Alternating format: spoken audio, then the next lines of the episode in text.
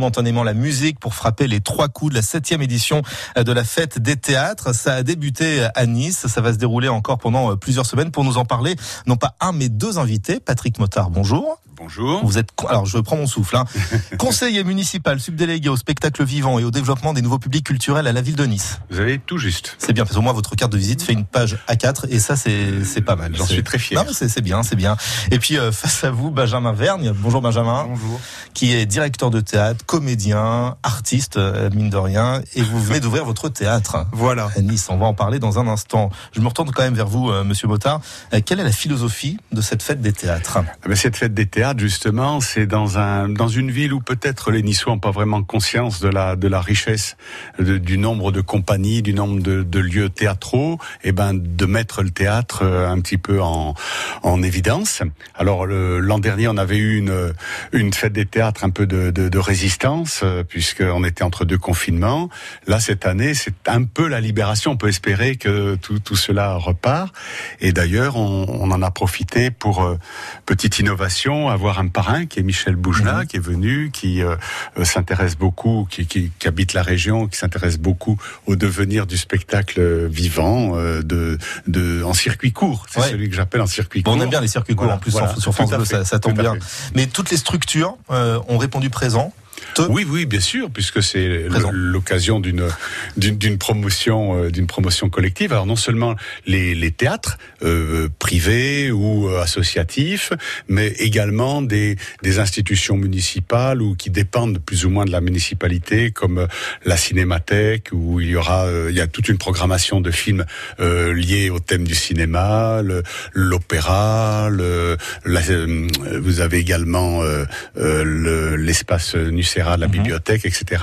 donc, il y, a vraiment tout un voilà tout un dispositif pour parler théâtre pendant euh, quasiment trois semaines, en tout cas trois week-ends. Et dans ce dispositif, il y a un petit nouveau, donc le théâtre eh de la Libé eh qui vient d'ouvrir à Benjamin Verne. C'est vous qui en êtes à la tête avec, euh, je me rappelle plus de son prénom. avec Emmanuel. Avec Emmanuel, ah, qui est, et eh oui, comédienne, metteur en scène, et euh, nous sommes partenaires à la scène comme à la ville.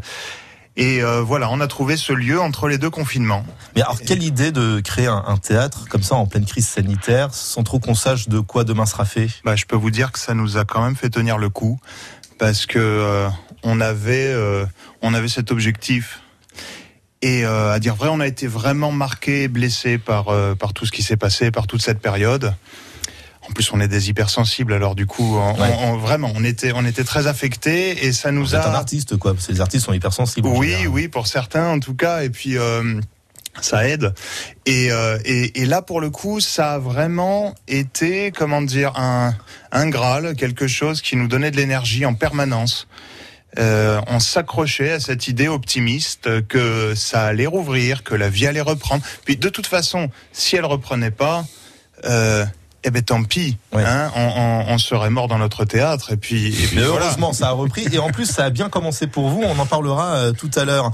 Euh, mais c'est quand même euh, la preuve que la ville de Nice regorge de talents locaux. Patrick Motard, de voir des jeunes comme ça ouvrir un théâtre, ah, se lancer dans cette aventure. C'est extraordinaire parce que ils, se sont donné un petit peu de, du courage, mais ils ont donné du courage à tout le monde. Et c'est vrai que dans cette période un peu déprimée, bah, il y avait ce, ce, ce, petit, cette petite étoile qui était le, le, le théâtre de la de la Libé, mais c'est quand même la, la, marque. Le, il est modeste, c'est quand même la marque d'un grand courage parce que se, lancer dans une telle période sur une activité qui est quand même une activité euh, difficile économiquement, euh, faut vraiment euh, avoir le, le théâtre euh, au fond de soi pour euh, pour le faire. Une raison de vivre, une raison euh, d'exister. On va en parler bien évidemment, et puis on parlera avec vous, Christian, de, de, la programmation hein, en deux trois dates. On pourra pas tout dire, mais c'est vrai qu'il y a peut-être des spectacles à ne pas rater. On se retrouve dans un instant en direct